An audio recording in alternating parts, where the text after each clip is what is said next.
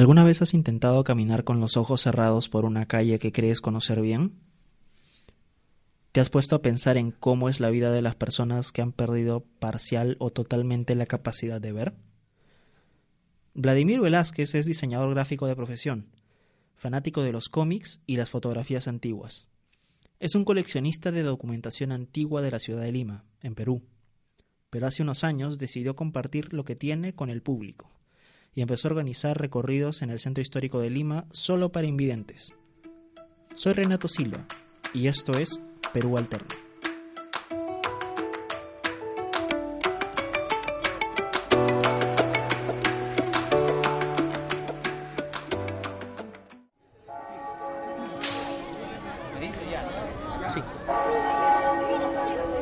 Me uní a uno de los recorridos de Vladimir cerca al mediodía a unos metros de la Plaza de Armas de Lima, frente a la antigua estación de desamparados, donde actualmente se ubica la Casa de la Literatura Peruana. Ya están todos en el grupo. Hay aproximadamente 14 personas entre invidentes y sus guías. Vamos a seguir el recorrido. Vamos de frente y yo les voy a decir luego para detenernos y decirles qué tenemos alrededor. ¿sí? Continuamos siempre en fila. Toda mi vida siempre se ha digamos, direccionado a lo visual. Y resulta a veces contradictorio pensar de que si mi vida ha sido dirigida todo a lo visual, en la computadora, los videos, los papeles, las fotografías, esté haciendo un proyecto completamente contrario, donde no se ve absolutamente nada. Pero es así como surgen a veces las ideas creativas, ¿no? Yo creo que de tanto que he visto en la vida, eh, lo mejor es siempre ofrecerle a las, a las personas eh, todo lo que he visto, todo lo que tengo opción de, de, poder, de que mis ojos puedan encontrar. Entonces, yo creo que más allá también de, de una dosis de creatividad es mucho corazón y sentido de la humanidad, porque hay que compartir, hay que compartir todo lo que nosotros conocemos, sabemos con el prójimo. Es decir, las personas invidentes por lo general no tienen este tipo de ventajas o oportunidades, mejor dicho. Entonces, lo importante aquí es que la oportunidad se les brinde, lo importante es que exista gente que tenga, digamos, el tiempo, la paciencia, el compromiso con ellos para hacerlos sentir que la ciudad también es suya. Eso yo creo que es un gran, un gran inicio para, para poder llegar a un bicentenario, ¿no? Todos unidos y todos con los mismos derechos culturales. ¿Pero qué son los derechos culturales? En 2016, la Asamblea de las Naciones Unidas reconoció que la participación de las personas en la vida cultural es un derecho y que violarlo o vulnerarlo puede amenazar la estabilidad, la cohesión social y la identidad cultural. Por otro lado, podrían ser clasificados dentro de uno de los objetivos de desarrollo sostenible de la ONU, la reducción de desigualdades. Pero volvamos al recorrido. Escuchemos. Escuchen, ¿Por qué nos detenemos acá? Para descansar. En principio estamos escuchando un poco más claro el silbido, ¿verdad? Está más cerca. Exactamente, está más cerca. Ahora, lo que tenemos delante nuestro es algo bien interesante. A pesar de que los guías le pueden decir que es un edificio antiguo de tres pisos, efectivamente es un edificio que es un edificio mm, tres pisos, es un espacio que es más o menos de la época de la segunda mitad del siglo XIX, es una construcción republicana, en donde en el primer piso es la sede de uno de los famosos bares de Lima. Estamos en el cruce de Ancash con Carabaya y hay un bar famosísimo. El Cordano. Perfecto. ¿Así? ¿Así? Aunque usted no lo crea. No, ayer no estuve ahí. ¿Qué recuerda, qué recuerda, profe, de ese bar? ¿Lo Bueno, ha visitado? ¿Qué comentarios ha escuchado de él? Bueno, este es un, como usted acaba de decir, es un edificio de la mitad del siglo y siempre se ha caracterizado porque primero ha sido los que han trabajado eran italianos, por eso se llama el Curdano. Y es famoso pues por su café, por todo, ¿no? Y una de las cosas, una de las características es que, bueno, el cordano no, no funciona en todo el edificio. Cordano está en la primera planta, pero este edificio que tiene tres pisos tiene una historia macabra en el tercer piso. Ah, sí. Sí, yo sé que les gusta lo macabro, ¿no? Ya, bueno. Ya, en resumen, en resumen, yo me imagino de que lo habrán escuchado. Es este, en el tercer piso dicen que en la habitación 89 se suscitó un crimen. ¿Ya? Se llamó el crimen del Hotel Comercio. Entonces, ¿qué sucedió acá? Dice que más o menos en la época de 1930 sucede lo siguiente. Vienen dos personajes conocidos como Genaro Ortiz y Marcelino Domínguez, españoles vienen, me parece que de Buenos Aires, y se alojan en este hotel. Aparentemente estas personas no se dedicaban en a un oficio sano, eran delincuentes, eran estafadores, etc.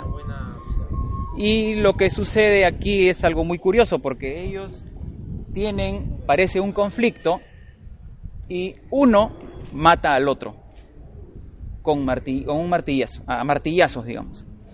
Entonces lo mata a martillazos, aparentemente eh, peleando, me imagino, por algo, por algún ajuste en cuanto, en cuanto, me imagino, pues la, un pleito, pues por algún, por algún botín, ambición quizá. Entonces, después de haber el señor Genaro Ortiz haber asesinado a Marcelino Domínguez, después de haberlo agarrado a martillazos, lo descuartiza. Entonces ustedes habrán escuchado pues en la televisión de estos asesinos que descuartizan a la gente y los meten en maletas. Bueno, en 1930 esta noticia dio la vuelta a todo Lima. Y hasta algunos titulares de la época mencionaban como que Lima ya estaba a la altura de las ciudades europeas hasta en los crímenes. ¿Sí? Por fin se presentaba en Lima un crimen de esta magnitud, ¿no? Y entonces era curioso porque en 1930, ¿cómo descuartizarías una persona? No hay sierra eléctrica. Qué horrible, ¿no? Pero bueno, después de haberlo, después de haberlo, después de haberle dado fin con martillazos, lo descuartiza y lo mete en dos maletas. Y esas dos maletas luego las traslada de este hotel hacia otro, que quedaba aproximadamente por el Girón Ica. Aproximadamente sería a la altura del Teatro Municipal, más o menos. Y luego esta persona, eh, Genaro Ortiz, se va.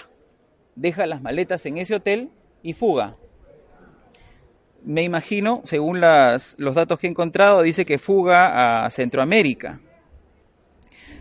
Perdón, fuga, claro, fuga rumbo a Centroamérica. Y después de haber fugado, se dice que pasó más o menos una semana y el olor que despedían esas maletas ya era notorio.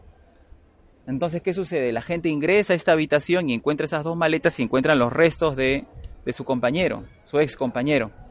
Se dice que más adelante fue capturado el señor Genaro Ortiz, y cuando llega aquí al Callao, la noticia dice que revuela causa revuelo en todo Lima, al punto de que se corría el rumor de que esta persona tenía unas facciones como estrella de cine, lo que hizo que la gente llegara aún más al Callao a conocerlo, y dice que muchas mujeres de la época quedaron prendidas a su belleza. Bueno, y se dice también de que Ortiz fue sentenciado a prisión y fue encerrado en la antigua penitenciaría de Lima. ¿Se acuerdan que nosotros hicimos un recorrido, profe? Perfecto. La antigua penitenciaría o panóptico de Lima era un espacio, era el presidio, el cual se encontraba ubicado en lo que actualmente sería el Hotel Sheraton con el centro cívico. ¿Cómo has experimentado el espacio que estás recorriendo en este momento? Por el viento. Por el viento. ¿Cómo has experimentado el espacio? ¿Cómodo? ¿Incómodo? No, cómodo porque el clima también nos ayuda, está fresco, airecito, se puede caminar. Hay la facilidad en este facilidad. No hay mucha bulla. Correcto. La bulla de los autos, los ambulantes. Un sitio tranquilo. Vladimir cuenta que la idea de hacer recorridos históricos para personas con discapacidad visual nace de su fascinación por buscar detalles y datos históricos en edificios con amigos. En un principio parece extraño porque en, la ciudad todo es visual. Entonces, ¿cómo describirle a una persona invidente eh, los detalles arquitectónicos de la, de la ciudad misma? Lo básico es tener información histórica de los espacios que vamos a recorrer. Segundo, lo que se necesita es tener una mente bastante amplia para describir al detalle lo que tienen alrededor, o lo que se pueda. Y tercero, eh, de la descripción eh, visual, más la descripción histórica, se procede a la descripción táctil, es decir, ya empiezan a leer con las manos, empiezan a ver con las manos. Con un ejemplo simple, Vladimir da un golpe de realidad y da a entender lo atrasado que estamos en la inclusión de personas con discapacidad visual en la vida cultural. ¿Tú has, visto por, ¿tú has visitado el Museo de Arte de Lima? Claro. ¿Has visitado el Museo Pedro de Osma en Barranco? Eh, sí. ¿Has visto alguna vez a una persona ciega? ¿Por qué? Porque no están hechos para eso. En realidad sí podrían estar hechos para eso. Tómanos por favor una, una foto. Claro. Doblamos. Y ya de la calle Rastro de San Francisco hemos pasado a dónde? A la calle. ¿Qué calle les comenté? ¿Se acuerdan? Empieza con P. Pescadería. Muy bien, Rubén. Esta es la antigua calle Pescadería y a su derecha tienen parte del, de la fachada de Palacio de Gobierno, a su derecha, y a su izquierda las antiguas, las antiguas casas, en algunos casos de corte ya de republicano en su, en su estructura, y vamos a ir hacia la esquina de una en especial, que se dice que fue una de las casas más antiguas que conformaban la Plaza Mayor, que es la que llaman ahora Casa del Oidor. ¿Correcto? ¿Han escuchado de ella? ¿Sí? ¿Qué nos puede comentar, profe, de ella? Bueno, yo lo que les puedo comentar es en la recta donde está Palacio de Gobierno. Ahí estaba las oficinas de la Intendencia, de, en sus inicios habló del virreinato, de los oidores y también la primera cárcel. Y hacia la izquierda es donde estaba pues el camal y vendían carne antes que vendieran pescado. Muy bien. Y a la izquierda, ahí en la esquina que hace con Girón Junín, vivía el oidor, un oidor. Y de ahí que tiene ese nombre, que, no, que sé que ahora en qué estará ocupada. Era una cafetería antes. Muy bien, entonces vamos a descubrir qué cosa es lo que ocupa ahora ese espacio que llaman la Casa del Oidor. Con el objetivo de generar empatía y concientizar a otras personas, Vladimir acepta en sus recorridos a personas que sí pueden ver. Solo hay una condición, vendarse los ojos y tomar el bastón guía para experimentar por un momento qué se siente ser un invidente. Ítalo nos comenta su experiencia. Obviamente uno se pone en el lugar de la persona invidente y, comienza pues a experimentar esta desorientación inicial de quien recién eh, eh, eh, comienza a sentir la falta de la visión. Entonces, eh, sinceramente es importante ponernos en el lugar de ellos para comprender la realidad por la que pasan y sobre todo para exigir a la municipalidad que haga señalizaciones necesarias para que ellos puedan guiarse de manera normal sin contratiempos en todo el perímetro de esta Lima urbana. Yo he tenido problemas, evidentemente, para poder desplazarme en, una, en un trayecto tan corto y ellos que recorren toda la ciudad obviamente tienen seguro muchos problemas. El tramo ha sido menos de una cuadra, si no me equivoco, ¿no? Entonces, y ellos que recorren cuadras, veces cruzan la ciudad, cruzan pistas, puentes, entonces ya vemos los riesgos que corren, ¿no? Como ciudadanos que son. Es bien complicado, pero hay disposición, eso es lo importante. O sea, no por el hecho de decir nací ciego, no quiero ir porque no voy a conocer nada, no, para nada. O sea, lo importante es este, que se encuentra la disposición en estas personas de conocer. Y se nota ahí que, que, el espacio, o, el, o digamos, este, la necesidad existe. Entonces, si hay una necesidad de, esas personas de conocer su patrimonio, y, y bueno, y, y, si yo estoy para dárselos, encantado, ¿no? La idea de compartir lo que tiene hizo que Vladimir digitalice su colección de artículos y fotografías antiguas y abra una página, Lima Antigua, para que el público conozca más de la ciudad en la que vive y cómo fue evolucionando con el tiempo. Pero él quiere ir más lejos. Yo compro, intercambio este, documentación antigua. Mi colección este, tiene un aproximado de 7.000 piezas dentro de los cuales hay fotografías, periódicos, revistas, tanto de Lima como del Callao, Miraflores, San Isidro, etcétera. Y, y, bueno, es, es más que todo lo que yo realizo, ¿no? O sea, colecciono, digitalizo, publico y comparto de manera gratuita con la gente. Mi objetivo al final es tener un espacio físico permanente para que podamos este, disfrutar todos los ciudadanos del patrimonio que, he llegado a, a recoger, digamos, y a custodiar. Porque al final lo que yo quiero es que la ciudad tenga una casa museo en donde toda esta documentación se digitalice, este, se comparta de repente con universidades, con colegios y que sea la primera casa cultural inclusiva de Lima.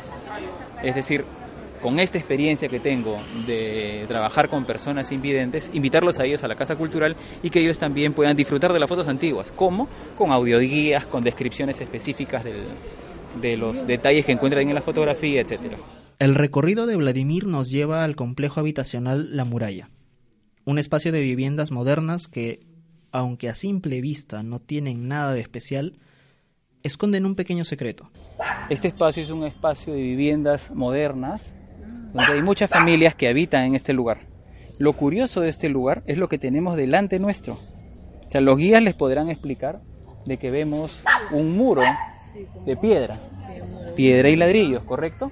Ya, esto de acá aproximadamente vendría a ser parte de los tajamares de Lima.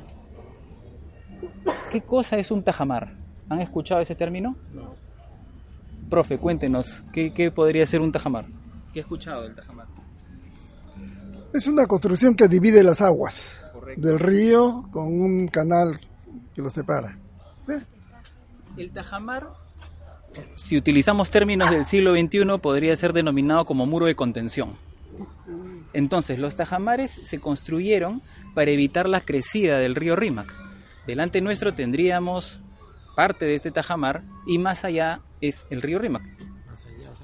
Por lo tanto, este tajamar lo que impedía, lo que impedía era que el río se desborde hacia las viviendas cercanas. Aproximadamente, digo yo, este tipo de construcción de roca data de inicios del siglo XVII, es decir, 1610 aproximadamente. Y ustedes van a poder tocar ese tipo de construcción. Lima antes estaba cercada por una muralla, ¿correcto?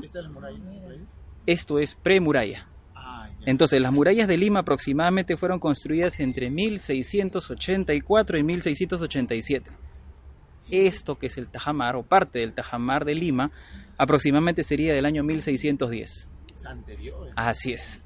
Y lo pueden ver, no hay vitrina y lo pueden tocar. Entonces, con mucho cuidado, grupo por grupo vamos a poder tocar parte de lo que es el Tajamar. Al finalizar el recorrido y luego de haber aprendido un poco más sobre la historia de la ciudad, Vladimir nos deja una reflexión.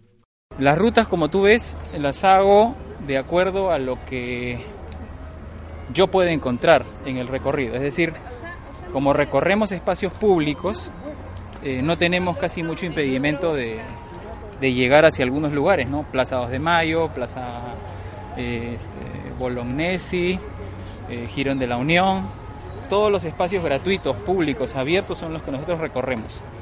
Y con algunas gestiones hemos podido llegar a visitar el interior, por ejemplo, de la Catedral de Lima, el interior del Museo del Palacio Arzobispal, por las gestiones con los buenos amigos que tenemos con ellos en la red de museos. Me encantaría de que se pudieran aperturar más, este, más espacios para, para las visitas porque es importante ya que estos espacios, si son del disfrute y goce de las personas que ven, ¿por qué no hacerlo para las personas que no ven?